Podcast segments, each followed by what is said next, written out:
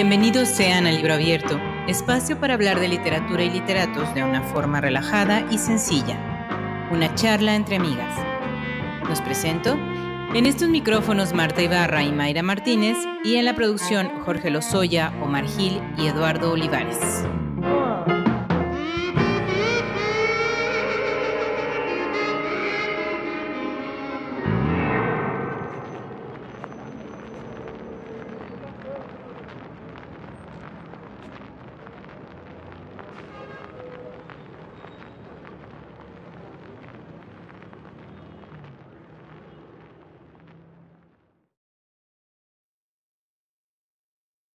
El realismo mágico hilvana entre sus letras la realidad y lo fantástico.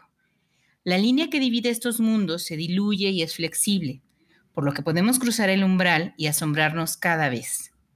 Nadie mejor que nuestra autora, iniciadora de este género, para llevarnos de la mano hacia la oscuridad de la humanidad y la fantasía de lo imposible. Y con este fragmento de Los recuerdos del porvenir, comenzamos.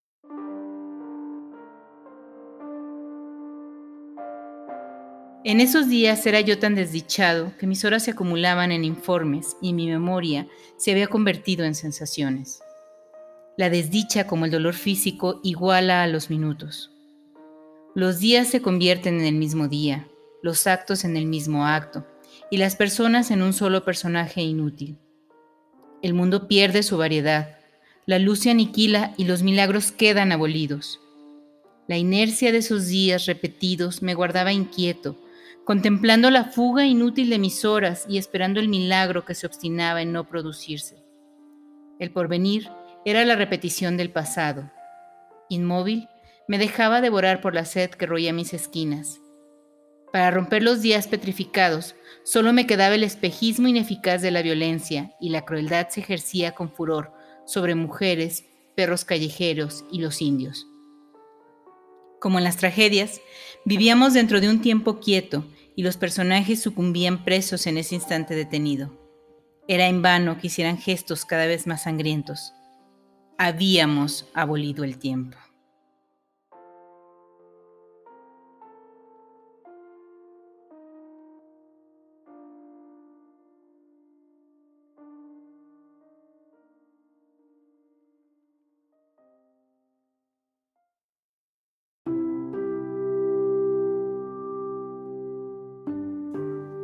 Mayra Martínez y gente del espacio exterior, cualquiera que ande por ahí rondando, cualquier persona que nos esté escuchando, welcome.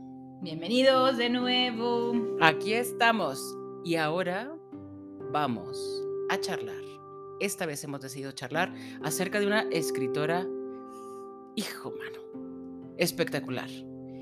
Espectacular en su producción literaria y espectacular en su persona. Y con una vida de, ah, caray.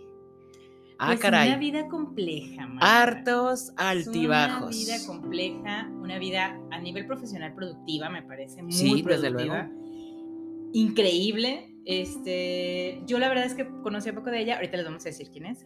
Ahorita empezamos por el principio, pero yo conocía muy poco de ella y ahora, o sea, quiero leerla todo el tiempo, todos los días.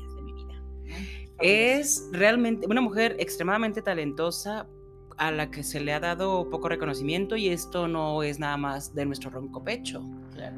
Everybody lo dice. Entonces, eh, pues bueno, empecemos para que seguimos dándole, dándole vueltas al aquí Nuestra invitadaza de hoy es la querida Elena Delfina Garro Navarro.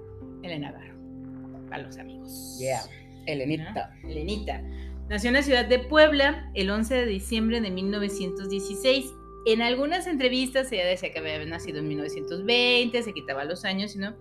Pero sus biógrafos han encontrado información donde se ajusta que ella nació en 1916. Bueno, se le disculpa, es lo que se estilaba. ¿Qué te pasa? Una señorita bien no tenía por qué decir su edad. Ahora a mí, no de me, verdad. a mí no me da conflicto decir, Marta, que yo a mis 25. Exacto.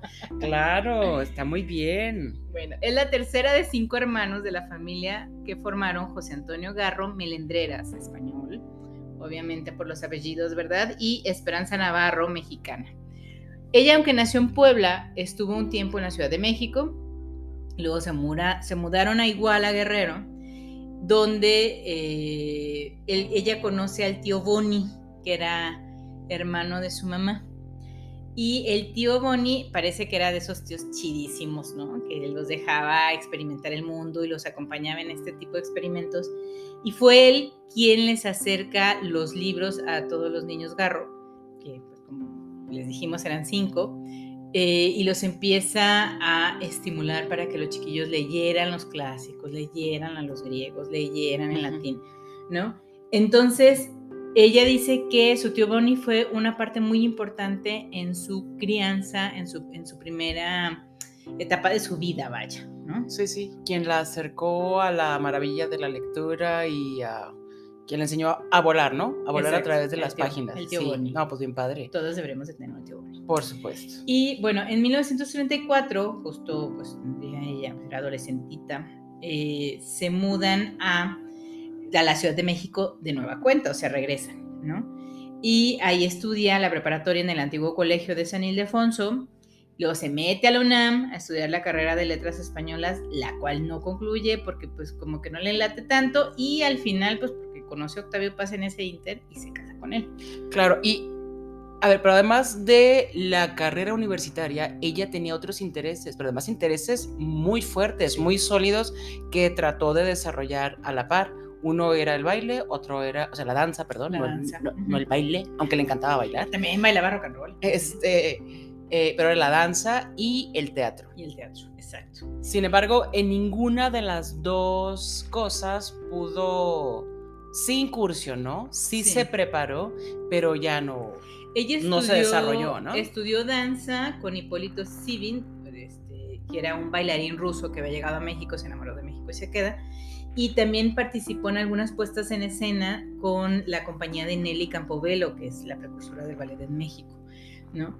Entonces, eh, ella digamos que sí tuvo una formación en teatro y en danza, no tan formal. A la larga después estudió en Berkeley y en la Sorbona en Francia, pero en realidad no. Y también participaba en el teatro con la compañía de Julio Bracho, este, ella era como un poco la coreógrafa de las, de las obras de Julio Bracho. Y esto, estamos hablando de la década de los 30, cuando ella era una chiquilla. Pues como de 20 años. Una chiquilla. Sí, claro que sí. Pero bueno, eh, muchas de estas cosas que ella le interesaba y que al parecer lo hacía bien, tanto su carrera universitaria como su interés por el teatro, por ser actriz, no nada más por o sea, no, no por crear literatura para, para, el teatro, que eso sí lo hizo. Sí, sí, mucho. Eh, pero tenía mucho interés en la actuación y en, y, en la, y en, la, danza. Eso no continuó, no siguió practicándolo ni preparándose porque pues se enamoró, estando en la universidad se enamoró. Fíjate que, bueno, ahora sí que vamos a entrar un poco en polémica. la vida de Elena Garro es muy polémica, pero ella decía que el día que se casó con Octavio Paz, ella ni siquiera sabía que, se, que, tenían ese plan de casarse. Eso lo dice ella, ¿eh? Entonces, que se casó sin saber que se iba a casar, con cuatro, cuatro testigos que para ahí pasaban y ahí firmó el acta de matrimonio y se casó con él. Que ella con Octavio Paz tuvo más una relación como de, de novios, pero de novios de paseo, o sea, de, en el camino iban hablando de libros, salían de la facultad iban hablando de libros, le llevaba al parque, caminaban, y luego llegaba a su casa, los papás de Elena amaban a Octavio Paz porque pues era un hombre muy culto. Entonces era de, wow, el visitante, le decían el visitante, ya llegó y el papá lo amaba y platicaban las horas. Pero además, estamos hablando de que ella lo conoció cuando tenía 16 años. Sí. ¿Y él cuántos años tenía? ¿Le llevaba como 10 años? Sí, sí, no es un poco más, ¿no? No saqué la cuenta. Ay, perdón, este. Sí, pero es más o menos esa, o sea, esa. Es, sí, estamos, estamos hablando de eso. Y para ese momento, Octavio Paz ya se estaba haciendo de un hombre. Ya era una persona reconocida. O empezaba a, a tener este un nombre en el mundo literario mexicano. Sí. Claramente, ¿no? Claramente. Entonces, todo mundo amaba a Octavio Paz. Y desde mi punto de vista, y es terrible que para hablar hago aquí un paréntesis, abro paréntesis. Eh, para hablar de Elena Garro, pues es no hay de otra. Tienes que hablar de Octavio Paz porque marcó su vida de una manera brutal, profunda. Su vida personal y su vida este, profesional también, ¿no? Es que era una, una relación de entre admiración, amor y mucho odio. No, no, no, no, no. La verdad es que la vida de Elena Garro, por más seria que yo quisiera ser y hablar de ella, es hay una cuestión eh, pues de mucho chisme alrededor de eso. Porque además ella era un personaje o sea, controvertido, no, porque era muy abierta, muy franca, muy bárbara para dar sus declaraciones. Pues mira, Marta, estoy confirmando la, la, información, solamente se van tres años. ¿Tres? Yo estaba segura que le llevaba un montón Yo de también, años. pero no. Pero creo que es porque le tengo mala voluntad a Octavio Paz. O sea, no tiene que ver con que si escribía bien o no, o sea, todos sabemos que sí, pues. No, sino por el tipo de persona que era. Yo le tengo, le he tenido mala voluntad siempre. Desde que yo era una niña pequeñita, lo veía en la tele, decía, ese señor me cae bien mal, tiene cara de. Pero, de no ser buena persona. bueno, después de que se casan, invitan a Octavio a- al segundo Congreso Internacional de Escritores Antifascistas para la Defensa de la Cultura en España, justo en medio de la Guerra Civil Española. ¿no? sí, sí. Entonces ellos van allá. ¿Te imaginas tú organizar una cosa así, que es importante, por supuesto, un encuentro de ese claro. tipo, en medio de esa carnicería? No, no, no. ah, O sea, pero además quienes participaron, qué valor, ¿no? Claro. O sea, sí, sí, está, está pesado. Y bueno, se van a España. Él, ella, este, observa, es una observadora, o sea, ella no participaba, obviamente, pero va con Octavio Paz, observa lo que pasa a su alrededor, lo ve, lo siente, lo percibe, lo habla. Hay escenas que se le quedan grabadas en su cabeza. Y esto se genera o sea, le estamos hablando de 1937. A partir de ahí, ella hace unas memorias de España que se llama, Ujú. pero lo publica hasta casi el final de su vida, Sí. sobre es lo que ella lo que ella vio, lo que ella sintió, lo que le parecía. Para ella era un montón de intelectuales hablando de cosas absurdas, básicamente, o sea, no, no le veía como Sí. a dónde, ¿no? Sí. lo expresa claramente. Por eso te digo que era controvertida porque por sus opiniones, pero sobre todo porque lo expresaba, pero pelos en la lengua, sin importar a quién le cayera bien, a quién le cayera mal, qué callo pisara. Nada. Y más allá de que tuviera o no razón, más allá que tú y yo digamos, ah, sí coincido con ella o no, que en muchas cosas yo sí coincido con ella, por lo menos en lo que está escrito aquí y que Que investigamos. lo que investigamos desde, desde luego, este, está, e- era muy dura, muy, No muy tenía dura. filtros. No, pero para nada. Y una mujer sin filtros no cae Claro. ¿no? Así es, En este sociedad. mundo no se vale ser claridosa. Claro. Y en 1939 nace la única hija de la pareja, que es Laurelena Páscaro. ¿no? Ujú. Eh, a partir de 1941, cuando también Octavio Paz cae en un bache, caen en un bachecito económico los dos bastante fuerte, Octavio Paz le dice, pues habrá que comer de alguna forma, y ella empieza a dedicarse al periodismo con no tan buena suerte, ¿no? O sea, no, sí, no fue sí, muy sí, afortunada. sin muy buen tino. Exacto. Al respecto, Elena Poniatowska, que además era su amigui, dice, podría considerársele una periodista de vanguardia porque habló de la situación de la mujer cuando pocos las, lo hacían en una sociedad misógina y sexista. Digo, eso no sorprende, sorprende por el momento en el que alguien se atreve a decirlo con tanta claridad. Pero si tú te fijas en cómo, cuál fue su formación, cómo la educaron y cómo fue desde chiquita, ella era una mujer libre, independiente, decidida convencida de que lo que ella quería ser tenía que hacerlo, que lo que, lo que debía hacer, que lo que le gustaba estaba bien. Y por ahí en alguna entrevista, ya bastante mayor, cuando que le hicieron ya estando bastante mayor, ella, ella dice algo muy interesante, que fue su padre el que le dijo, le enseñó que para ser independiente tenía, o sea, que tenía que ser independiente económicamente. Y que esa era la única manera, ser independiente económicamente, era la única manera en la que ella iba a poder vivir la vida como decidiera vivirla. Y que era algo que tenía que perseguir. Sí, claro, la independencia económica es muy importante. Ay, Mucho.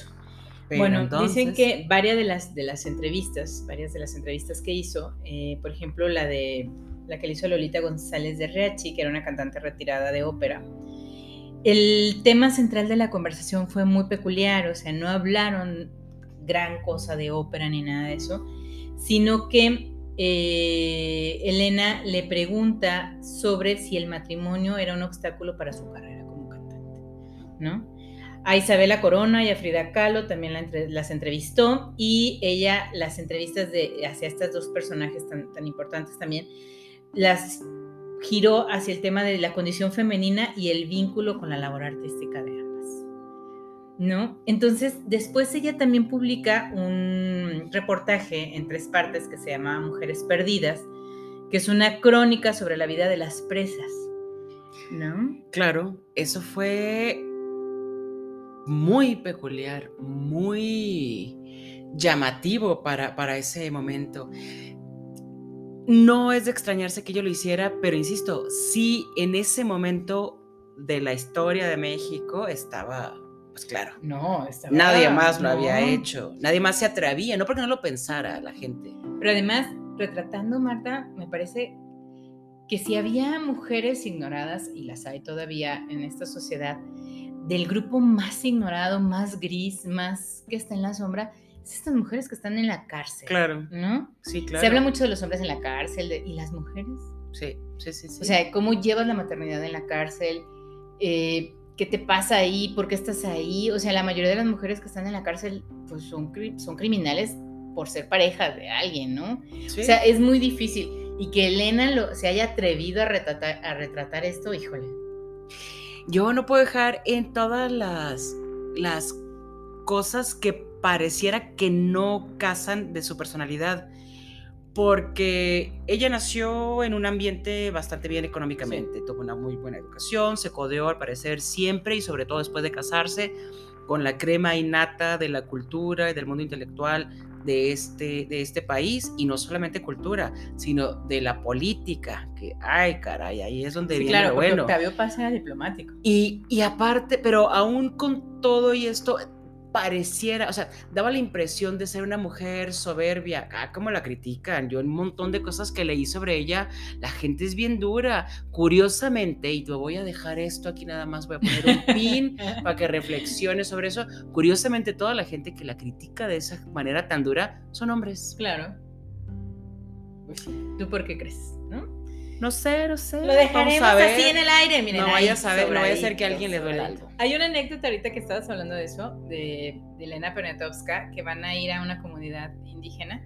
Y entonces llega la Elena Garro, ya saben, con el abrigazo de piel. Sí. No, y entonces le dice Elena, "Ah", le dice Elena Poniatowska, ¿cómo crees que te vas a ir así? O sea, vamos con los indios y tú en la opulencia. Le dijo, a ver, a ver, a ver, a ver. Una cosa es una cosa, otra cosa es otra cosa, ¿no? Claro. Yo soy esta que ves aquí con este abrigazo. Y me voy a ir así porque yo voy a ayudarles a ellos, voy a verlos a ellos, voy a platicar a ellos, pero no puedo mentirles y, y fingir que soy alguien que no Sí, usa esta ropa que uso. o Sí, no voy a fingir que yo no tengo nada de comer, así como está la pobre gente que la tienen ahí marginada sin poder comer. No voy a fingir eso. Claro. Pero eso no quiere decir que no me importe. No, claro, los ayudaba. Claro. Ella defendió siempre a, a los Altanera indígenas, a los preciosa y orgullosa. Tal cual la víctima. Esta soy yo. Pero ella decía, pues qué, o sea, una cosa es que yo los ayude, pero no voy a mentir y me voy a Claro. traer guarache y la Sí, faldita. sí, Como claro. luego hay, hay así cosas ¿verdad? en la vida. Sí, sí, sí, Santa Cachucha, por Este, supuesto. pero bueno, e- eso habla de qué tan polémica era el Claro. agarro, porque puedes estar de acuerdo o no puedes estar de acuerdo con ella, pero no puedes tener un punto medio. Exactamente, y en ese sentido me parece completamente admirable. ¿eh? Claro que también está, o sea, ella decía lo que pensaba y era consecuente con ese pensamiento y con eso, con esas declaraciones, ¿no? Que eso está muy cabrón. Ah, caray, muy canijo. Los ojos de Mayra. Quisiera que alguien viera los ojos de Mayra. Qué bueno que no nos grabamos en vivo. Ay, eso está muy canijo. pero, pero, eh, bueno, ya se me olvidó que iba a decir por tus ojos. No, que no puedes, o sea, puedes estar de acuerdo, de acuerdo, pero no puedes tener un punto medio con Elena Garro. o Sí, sea. desde luego. Y eso habla de una personalidad bien chida. Sí, claro. Claro. Claro que sí. Ella bueno. decía lo que pensaba y no se echaba Al- para atrás. Ya vamos en 1949, llegando a los 50. Ahora, estamos hablando que para este tiempo ella prácticamente había dejado de escribir. Aunque tenía Sí. ese talento, aunque tenía ese interés, ella no había estado produciendo, eh, hablando de literatura. No, no, no. Y eso tiene que ver en gran medida, y esto lo dicen sus biógrafas y sus estudiosas, no lo decimos ni Mayra ni yo. Era porque, pues al Octavio no le parecía muy bonito que ella que escribía también escribiera. De hecho, dicen, dicen que Octavio Paz le prohibió escribir poesía. ¿No? O sea, le dijo, Sí. haz lo que quieras, haz teatro, haz ensayo, haz novela, pero no poesía porque esa es mía. Y era una mujer extremadamente talentosa. Mucho, mucho. O sea, escribió, todavía no, pero escribió teatro, escribió poesía, aunque no lo quisiera este canijo. Es, fue periodista, que no lo hizo muy bien, pero fue interesante. Y fue novelista y fue cuentista. Sí. ¿Qué hubo? Todo tenía la muchacha. Y sin la maestría del doctorado y todo. ¿eh? Sí, Harvard. sin el premio Nobel tampoco. Sin el premio Nobel tampoco. En 1949, Octavio Paz es diplomático, este, y entonces viajan a París a quedarse ahí. En ese lugar conoce a Adolfo Bioy Cázares. Ande. Y se conocen en una reunión y bueno, Octavio Paz se va a hacer X cosa.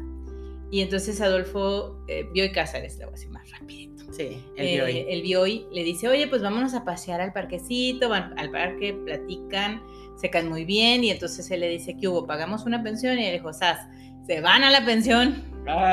Y entonces nace una relación apasionada, pero por carta, Marta, porque en realidad se vieron como tres o cuatro veces en la vida. Qué barbaridad. Pero además, tres o cuatro, o cuatro, tres o cuatro veces en el transcurso de cuánto 20 tiempo. años. Su relación fue de 20 años y se vieron tres o cuatro veces. Pero lo demás son unas cartas preciosas que las tienen en, Princeton, las tienen, las tienen ahí resguardadas. ¿Sabes por qué estoy convencida de que le tenían, de que los vatos le tienen mala voluntad a Elena Garro? Justo por esas cartas hermosas y preciosas, arrebatadas, apasionadas y dulces. Mientras que más de un señor que ha escrito sobre ella dice que era fría como el viento, peligrosa como el mar, y que por eso el Octavio, pobrecito, se Sí, cansó de ella. Hágame usted el no, favor. no, no, no, Las cartas de Elena y Bioy Cázares son bellas, bellas, Sí. bellas de uno y del otro lado. Bujú, o sea, bujú, voy a sí, tenerme sí, que buscar otra sí. señora porque esta no me quiere. Ay, señor. Y bueno, hay una historia que cuenta la hija de Elena Garro, este, su hija Elena, que dice que ella, o sea, obviamente Octavio Paz sabía que estaba con Bioy Cázares, porque a la- a la- al igual que Elena, eh, Octavio era una persona infiel, o sea, y se conocían, lo otro es lo que decimos, que era una relación extraña, porque estaban juntos, eh, se admiraban un poco el trabajo de uno del otro, pero sabían que se engañaban, o sea, no Sí. eran una pareja a toda regla, sí, ¿no? Sí, sí. Entonces ella en una de las tantas vueltas que da con, de las pocas veces que se ve con Bioy Cázares, queda embarazada y le dice a Octavio Paz. Que mendigo Tino, tres veces y pulsas. y entonces Octavio Paz le dice, ok, está bien, ¿lo quieres tener? Muy bien. Nada más que legalmente va a ser mi hijo o mi hija. Santa. Este, y yo a ese bebé lo voy a mandar con mi mamá para que viva para, en México con mi mamá, que luego, bueno, la mamá era una cosa muy rara. La mamá de Octavio Paz. Y, eh, y sí, o la otra es que si tú te quedas con el hijo, ok, quédate con el hijo o la hija, pero yo me llevo a Elena y jamás la vas a volver a ver. Y entonces ella toma la decisión de abortar, ¿no? Eh, porque o se la puso en una, en una situación bastante no, difícil. La o sea, rinconó. la no hija manches. Elena Paz dice que incluso la llamó estúpida, ¿no? Entonces, o sea, claramente no era una buena relación la que tenía No. como pareja Octavio Paz y Elena Garro. ¿Sabes qué? Eran como una pareja para la foto, para la pasarela, este, para acompañarse mutuamente y verse muy bien, pero había algo muy Había algo muy turbio. muy fuerte feo. ahí, muy feo. En 1952, cuando vivían en Tokio, le diagnostican a Elena Garro mielitis y parálisis del lado izquierdo. Y ellos se mudan a Suiza para tratar la enfermedad de Elena. Esto dicen que durante este periodo es cuando ella escribe los recuerdos del porvenir. No lo tienen muy claro. Porque además ella quiso quemar el, escrito y lo recuperaron entre Elena y Octavio Paz, porque a Octavio Paz era una obra que le gustaba bastante. No, claro. Eh, yo pienso, yo pienso que, que a Octavio Paz sí admiraba lo que, lo que escribía ella, pero de eso que quisiera que la reconocieran era otra cosa. Entonces, bueno, en 1959 por fin se separan. Eh, y a la mala. Y a la mala, sí. Y ella comenta al respecto con su amiga. Yo vivo contra él, estudié contra él, hablé contra él, tuve amantes contra él, escribí contra él y defendí a los indios contra él escribí de política contra él, en fin, todo, todo, todo lo que soy es contra él. En la vida no tienes más que un enemigo y con eso basta. Y mi enemigo es paz. Wow. Fuerte, fuerte, fuerte, ¿no? ¿Qué tiene que pasar en tu cabeza, qué tiene que pasar en tu vida para que hagas una declaración pública de ese tipo? Claro. Está muy Y bueno, o sea, la relación con Paz quedó en, en, varias piezas de ella, una vez en el rastro, en testimonio sobre Mariana. Sí, está reflejada, ¿no? Está reflejada la relación de, ellos dos. Después sucedió algo ahí medio escabrosito que la, se autoexilia durante 20 años Elena a partir de 1968. ¿En qué momento estuvo en Suiza? ¿A principios de los 60? A principios de los 60. Mm, que fue también cuando escribió El recuerdo del uh sí. Sí, sí. coincide. En, Se va a autoexilio porque aquí en México estábamos con el movimiento de 1968, el movimiento estudiantil. Digo, en el mundo entero había movimientos este, estudiantiles y movimientos sociales muy, muy, muy fuertes. Y en México estaba sucediendo estaba gestándose lo que más tarde se convirtió en la noche terrible, de Tlatelolco, ¿no? En el 68. Octubre del 68. Pero, Elena, eh, ahí hay un, tema borroso y no nos gustaría ahondar mucho en este tema porque creemos que no hay una versión clara de ninguna de las partes. Pero ella empieza, eh, los periodistas empiezan a sacar eh, artículos donde Elena Garro eh, hablaba mal e implicaba, implicaba a otros intelectuales de la época en el conflicto, como, como de los que mueven, ¿no? O sea, como instigadores. Sí, al parecer, lo que yo entendí de todas las cosas que leí, e incluso algunas dichas por, directamente por Elena Garro, en entrevistas, decía que eh, ella había acusado a algunos intelectuales amigos de su compadre Octavio, de su ex marido Octavio Paz, ya para eso todos eran ex maridos, eh, que ellos habían, como habían prendido una mecha y que se les había salido del control, de control, ¿no? Entonces, como, como si hubieran instigado a los, a los chicos, a los estudiantes, a meterse en el problema en el que terminaron, a meterse en la boca del lobo y, que terminaron siendo este, asesinados. Entonces, bueno, los, hubo muchos nombres, pueden consultarlos en internet, no nos gustaría decirlos, porque como les decimos, es un tema polémico que no nos gustaría ahondar porque no tenemos toda la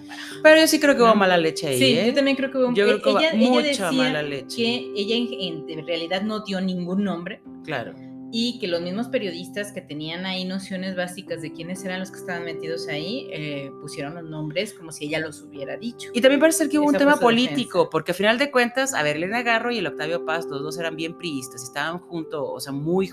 Bueno, además no había otro partido relativamente, ¿no? Este, digo, casi. Entonces, eh, pues bueno, lo que pasa, eh, la diferencia es que Elena Garro estaba del lado de la gente que quería reformar el PRI. Y parece ser, ella dice, ella cree que eso terminó de condenarla. Siendo la tragedia. Y se va al exilio con su hija durante 20 años, 20 años en los que vivió casi con una mano delante y otra atrás. Y se fue porque recibía amenazas. Exacto. O sea, no fue cualquier cosa. Estuvo en Estados Unidos, se quiso exiliar en Estados Unidos, no la dejaron. Se fue a Europa y ahí es donde encontró un poco más de, de calma. De alguna forma, Octavio Paz nunca dejó de ayudarla un poco económicamente, tampoco es que le diera los millones de dólares, pero la ayudó. Este, y después ella regresa a México eh, está aquí em, a partir de los noventas más o menos y empieza a tener obviamente afecciones de salud y todo, empieza a tener una afección muy fuerte a nivel pulmonar y al final, el 22 de agosto de 1998, termina su vida. La última etapa de su vida fue mala. Sí. No solamente por el exilio, sino por las condiciones en las que tuvieron que vivir ella y su hija. Pues casi casi asalto de mata, Sí, entonces sí, sin sí. dinero, sin trabajo, Sí. nadie quería publicarla, este, No. escribía lo que podía, pero ya no tenía el- la genialidad que tenían No. las principales. No, no, no, ya fue.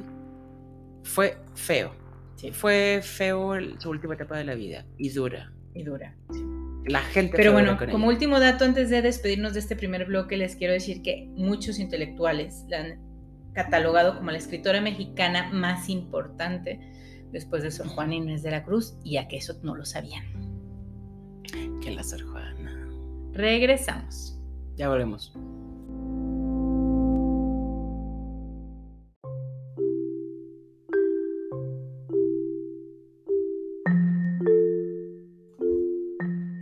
Regresando a la segunda parte de este bonito programa a la gran Elena Garro. Y eh, bueno, hablaremos obviamente de su obra. Y bueno, Marta, como la polémica no para en esta vida de esta mujer genial. No, no, no. Eh, ahí hay un issue, ¿no? Eh, obviamente ella escribió desde un punto de vista feminista, que eso está bien padre, ¿no? Eh, pero hablaba principalmente de la época de la sociedad mexicana, pero de la época más como de la revolución, más de, más de ese pedazo de la historia de México, sí, sí, ¿no? sí fue importante. Sí, o Esa sea- parte de la historia se reflejó en muchos de sus Sí, escritos. no, no es que fuera que hablara de lo único, pero Sí. era de, lo- de las cosas más Era uno importantes, importante, ¿no? sí, claro. Eh, es un. Bueno, al grano.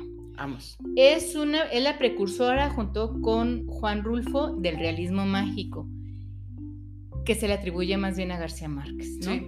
Pero si ustedes leen Los Recuerdos del Porvenir, es muy claro que es realismo mágico.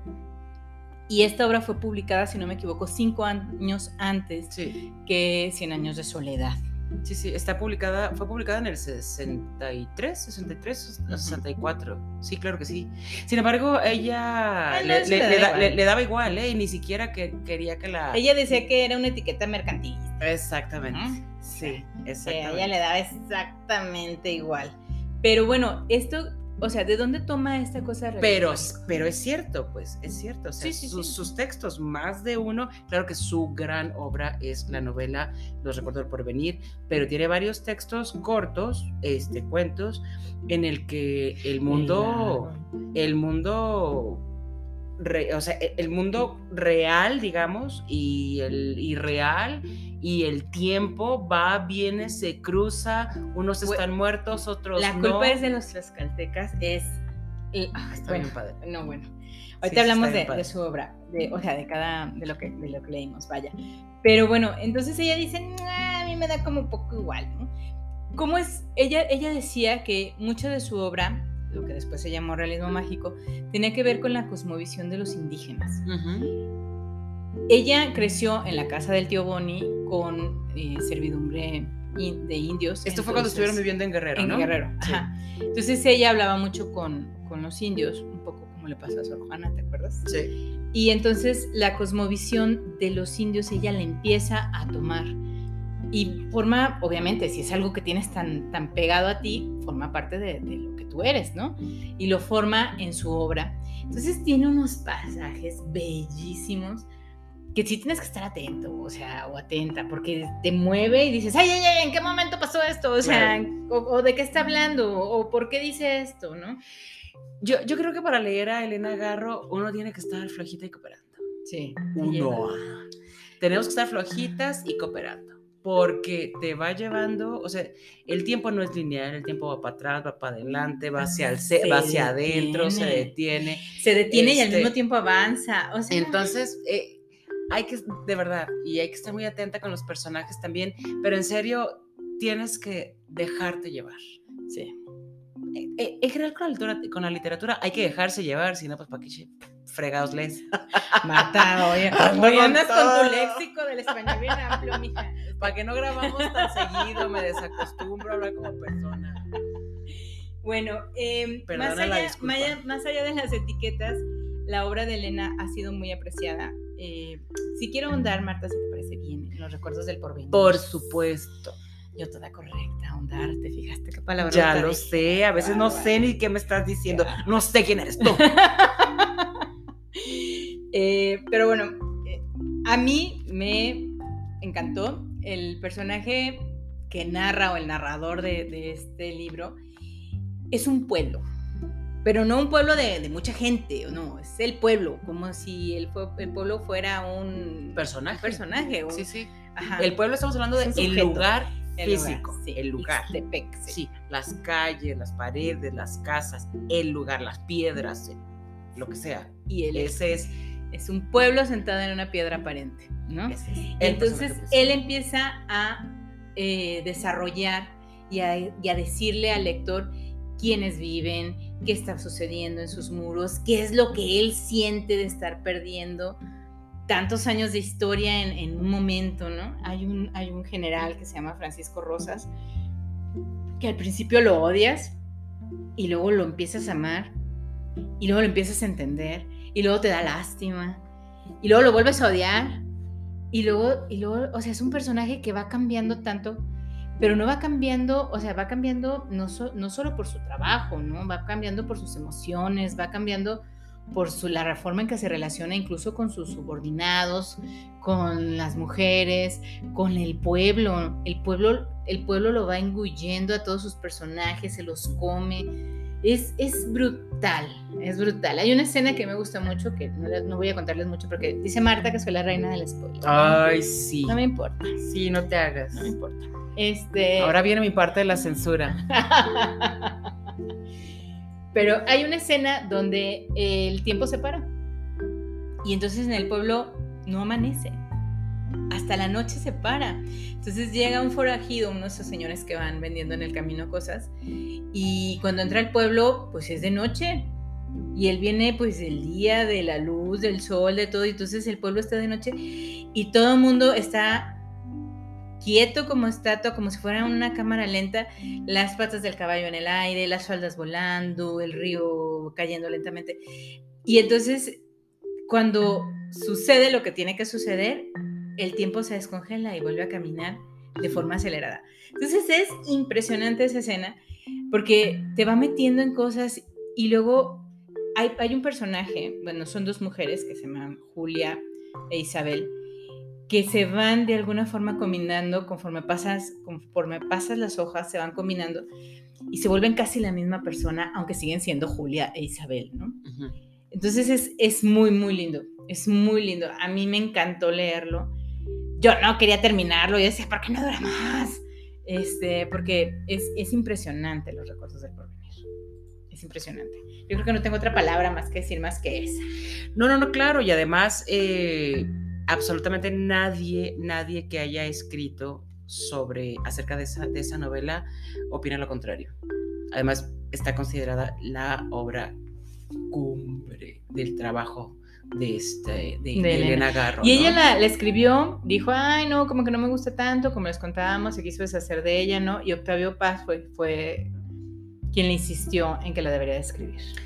Está bien, pues sí hizo algo bien con ella, le salvó la novela, porque además la quería quemar la canija. Sí, o sea, dijo, ay, esto escribía no a mano y ya que le gustaba, escribía, corregía, todo a mano, y ya que le gustaba, lo pasaba a máquina de escribir. Entonces ella, después de terminar su, su pergamino, o sea, no como ahorita, ay, pues es que se guardó una copia en la computadora. No, no, no. Además, escrito a mano. No, a mano. Lo, lo, trata. Y lo, dijo, lo ay, sale, va, no me encantó. Sí, ¿no? sí, sí.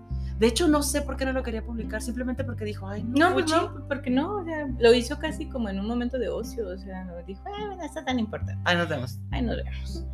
Y bueno, es una cosa ahí muy rara.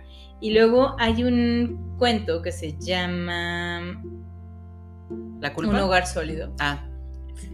Es una obra de teatro, ¿no? Es una obra de teatro de un acto. Sí. Este, y, sí, perdón, le dije cuento. Y este, y se lleva a cabo en el lugar más inverosímil en donde creo Claro. que podría llevarse a cabo. El, el más, el más inesperado. Es una-. ¿Se puede decir que es una reunión familiar? ¿Puedes decir? Sí, sí, sí. Es una reunión Una, familiar. generación, una reunión familiar que abarca muchas generaciones. Sí, hartas generaciones. Muchas sí, generaciones. sí, claro. En donde uno de los personajes eh, le reclama al resto, el que es la, la más grande, la mayor, la, la- la viejita, les dice, ay, malditos, Miren nomás, como no me cambio la pijama, no puedo estar más que acostada. Claro, Pero no puedo salir de Pero aquí. tienen que leerlo. O sea, se lee muy rápido, son si acaso siete, ocho páginas. Sabes, Eh, cuando empezamos el programa, cuando empezamos a grabar, dijimos que Elena Garro fue una autora no solo muy prolífica, sino polifacética. Escribió mucho, creó mucho, pero además eh, sobre mucho, ¿no? O este, poesía, novela, cuento. Yo sabía principalmente sobre sus novelas, sobre sus cuentos, que además yo, lo mío, lo mío como lectora son los cuentos, me encantan, ¿no? Eh, pero no sabía, y de verdad, qué vergüenza me da aceptarlo aquí frente a ti, no sabía que ella había escrito teatro. Y resulta que escribió, no solo escribió, sino que escribió mucho. Y esa parte de su obra, pues creo que sí ha sido bien valorada casi desde el principio, porque ha sido llevado, ha sido puesto en escena Sí, muchas, veces, es muy exitosa y se, bueno, se sigue poniendo en escena. Y justo este, Un Hogar Sólido es una de las grandes, este, de, los, de las grandes obras de teatro escrito por ella eh, en- dentro de toda su, su producción. Creo que una de las más reconocidas son El Un ar- Hogar Sólido y... El árbol. y- Y ¿Es el rastro? la culpa lo tienen los tlaxcaltecas. no, ese sí es cuento. La de la- volteada. No, de las de teatro es un hogar sólido, el árbol y los perros. y los perros, exactamente. Perdón, perdón, Y- perdón, perdón. eh, un hogar sólido está, eh, sí lo podíamos sumar a la lista de las obras vinculadas al realismo mágico, Sí. justo porque por esta cuestión de los vivos, los muertos, es, o sea, Sí, sí, sí. Pero también, también eh, el árbol, o sea, mm, ouch. El árbol es una cosa de ahí de Martita, el personaje principal se llama Martita. la Martita. Eh, uno de los personajes principales, ¿no? Pero sí, mm, tal vez no es tan apegada al realismo mágico como un hogar sólido, que sí me parece que es uno de los que más tiene de, sus- de su teatro. Pero el árbol es una historia. ¿Sabes qué? No terminas de entender si, la- si una de las dos protagonistas está viva o muerta. Eso nunca Ok. lo terminas de entender, Ok, ¿no? ok, o ok. porque hace lo que hace. Entonces sí, sí está, tiene un final que lo ves venir, que te da ansiedad, porque además todo se lleva a cabo en una habitación de una casa. Mm. Todo sucede ahí y son dos mujeres, solamente son dos mujeres la obra. Entonces está padrísima el árbol, léanla, es un poco escalofriante, Sí. pero sí está, wow, wow, wow, wow. Todo lo que eh, la Elena produjo, que en los 60 eh, los críticos en este momento hablan de que es muy sólida esa parte de su obra, que está muy bien construida, la alaban, la estudian. em, fue lo que empezó a escribir a partir de que se separó de, de Octavio Paz, Paz. entonces traía mucha enjundia al parecer. Después viene hacia finales de los 60 este hecho terrible y escabroso, em, lo de su, o sea, que, que tiene que salir huyendo del país, su autoexilio este, de, de México por estas declaraciones, o sea, por estas acusaciones que ella recibió, acusaciones que, se, que derivaron al parecer en amenazas hasta de muerte Sí, a- y a su hija. que es que por haber ahí balco- balconeado, sí, puesto dedo sobre gente que, que, era, que tenía que ver con el movimiento. Pero bueno, será verdad, será mentira, no sé. Yo le creo a Elena.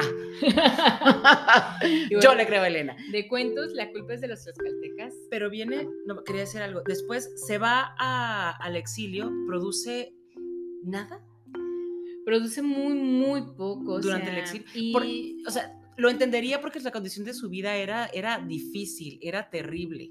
produce más que nada artículos, al parecer. O sea, mm, y, y lo poco que escribe no llama tanto la atención.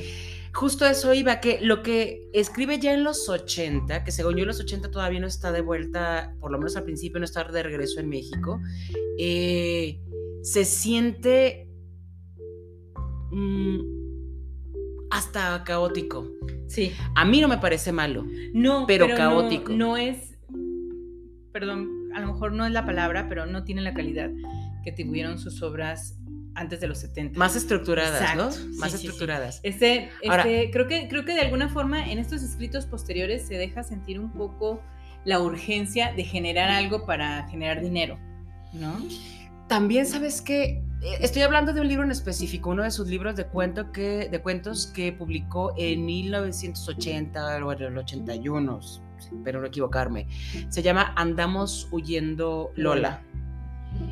Eh, todas las historias de ese cuento, que son, de ese libro, perdón, que son 13, prácticamente todas eh, hablan de huir, de escapar, de esconderse, de tener miedo, de tener rencor, de tener, o sea, de ser perseguida. Pues es justo Tiene- cuando ella viaja a Europa. Tiene todo que ver con lo que estaba viviendo en ese momento. Sí, claro. Y el cuento que le da nombre al libro completo, el de Andamos oyendo Lola, a mí me gustó. Sin embargo, fue... ah, no quiero decir, es que no quiero decir difícil, pero tiene un ritmo de verdad caótico. Esa, esa, es, la, Sí, sí, sí. es- esa es la palabra, me Es, es parece. lo que todo el mundo decía, o sea que en esta temporada, sobre todo en esta temporada es cuando escribe la mayoría de los cuentos. Incluso escribe testimonios sobre Mariana, que como les habíamos dicho, tiene mucho que ver con Octavio Paz, ¿no? Sí, O sea, hay, hay, una, hay un poema dedicado a la mamá de Octavio Paz, porque Ay, hubo- caray, no lo hay leído. un tema despuesito de la, de, la, de la noche de bodas, ¿no?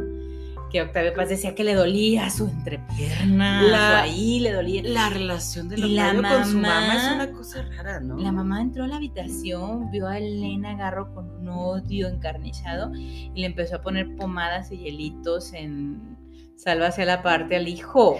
Y conste, Un hijo adulto. esto lo dijo ella en entrevista. Claro, ¿eh? ella lo dijo. No lo está diciendo Dice, la Mayra, no lo diciendo mamá la me dijo Marta. palabras soeces y era, era burdo ver a la mamá sobándole el sexo al hijo, o sea, porque le dolía, ¿no? Después de las noches de bodas. Bueno, entonces la relación de Octavio Paz con su mamá era así. eh, y ella, la, ella O sea, no le si la relación de Octavio Paz con su mamá era así, ¿cómo iba a ser con su esposa? Claro, muy raro, muy raro. Yo creo en ti, Elena. Entonces, eh, testimonio sobre Mariana, creo que después, digo, obviamente sin ser doctas en el tema, pero creo que después de En el exilio, casi todos los cuentos que escribe tienen mucho de, de, de su vida, o sea, de mucho Sí. de ella, Sí, de sí, su sí. personalidad, ¿no? Sí, De su experiencia. lo repetiré. Hablar de Elena Garro es también tener que incluir a este señor, al Octavio Paz, al, al Tabito. Eh, pues ni modo, porque ella cargó con su sombra durante el resto de su vida. No, so- o sea, no solo porque le hiciera mosca cuando estaban casados y que no pudiera escribir, sino que además albergó un odio brutal hacia él, pero brutal, y no tenía ningún empacho en decírselo a quien se lo preguntara y a quien no también. Sí, claro, no tenía pelos en la lengua. No, no, no, no, no. Ese era el asunto, pero sí debe de haber sido vivir en la sombra de Octavio Paz, debe de haber sido terrible. Y ¿no? con, y con muchas consecuencias, porque yo sí, so- yo que soy fan de las cosas de que tienen que ver con las conspiraciones, este, le ando creyendo que de alguna manera la castigaron y que, o sea, el, el mundo político, el mundo intelectual terminó castigándola. Ese es mi punto de vista. Ujú. Terminó casti- castigándola y, y todo lo que sucedió después del 68, sus, desa- sus declaraciones quizá poco acertadas, yo no sé, este, y que tuvo que, que salir huyendo.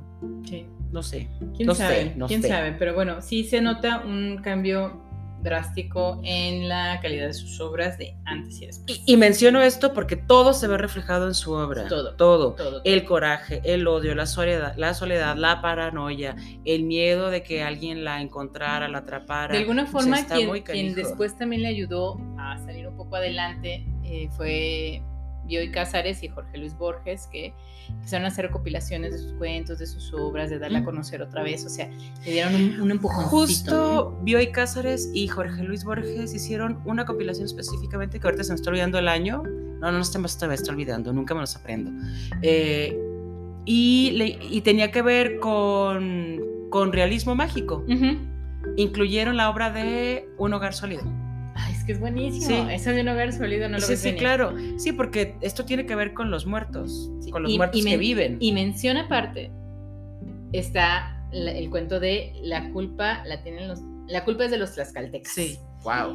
Wow, Wow. es fenomenal, ¿no? Sí. La, sí, sí. la protagonista va y viene en el tiempo. Ajá, sí, claro. Vive dos vidas.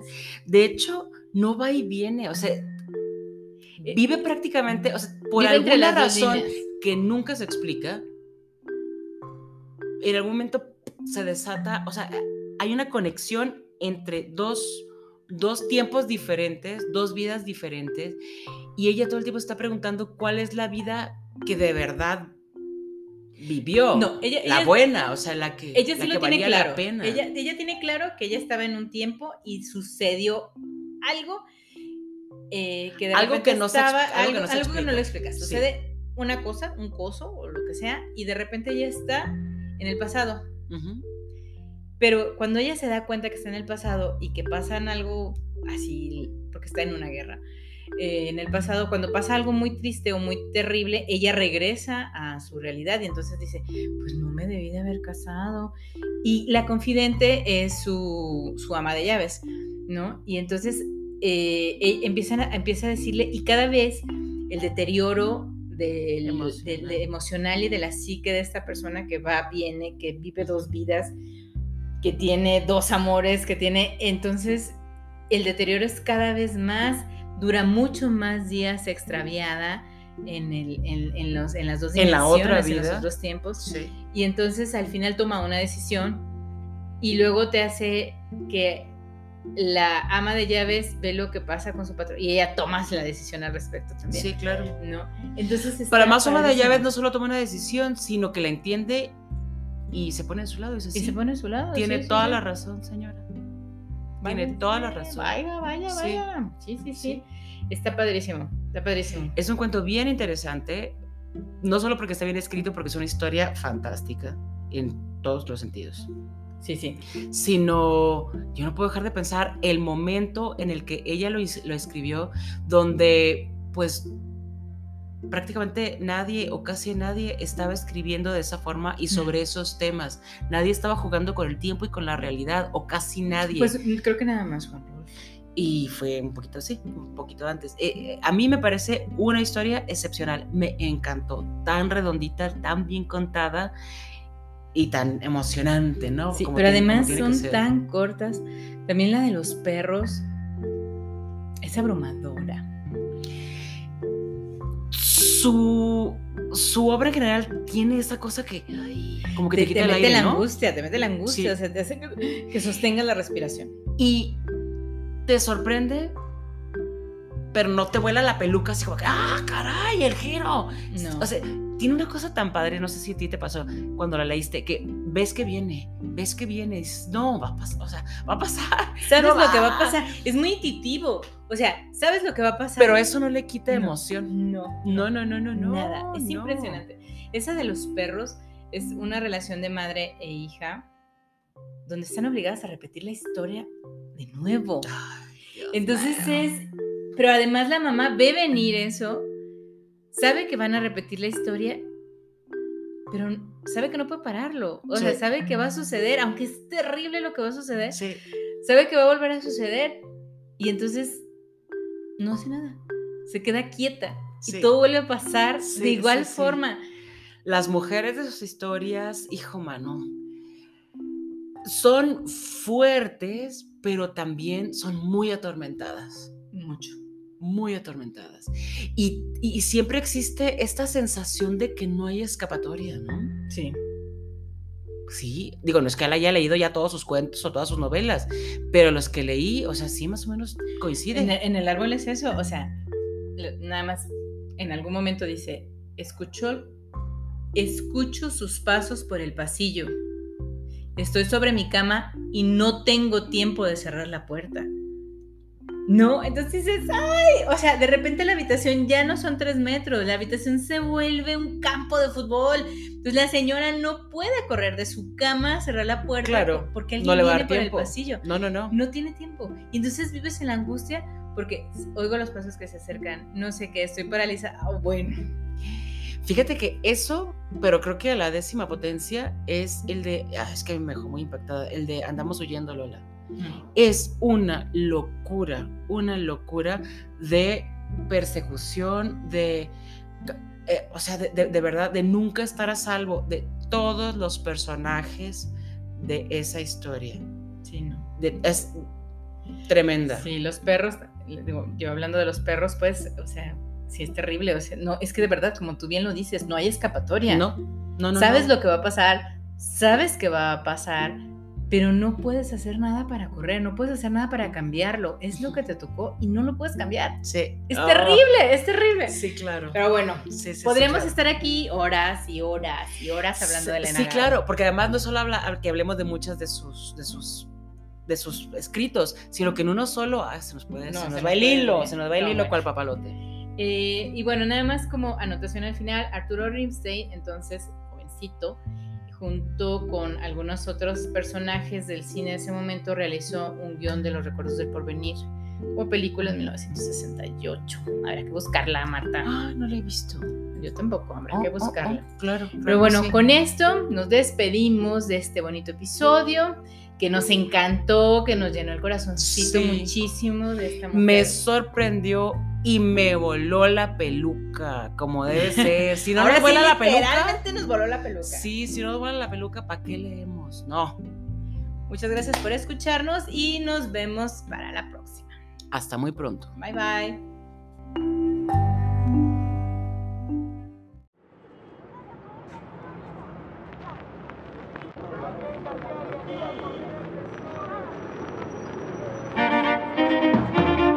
Gracias por escucharnos. Hasta la próxima. Nuestras redes sociales son Instagram, arroba libro-abierto-gdl. En Facebook y en Spotify nos encuentran como Libro Abierto y nuestro correo electrónico es libroabiertogdl2 arroba gmail.com.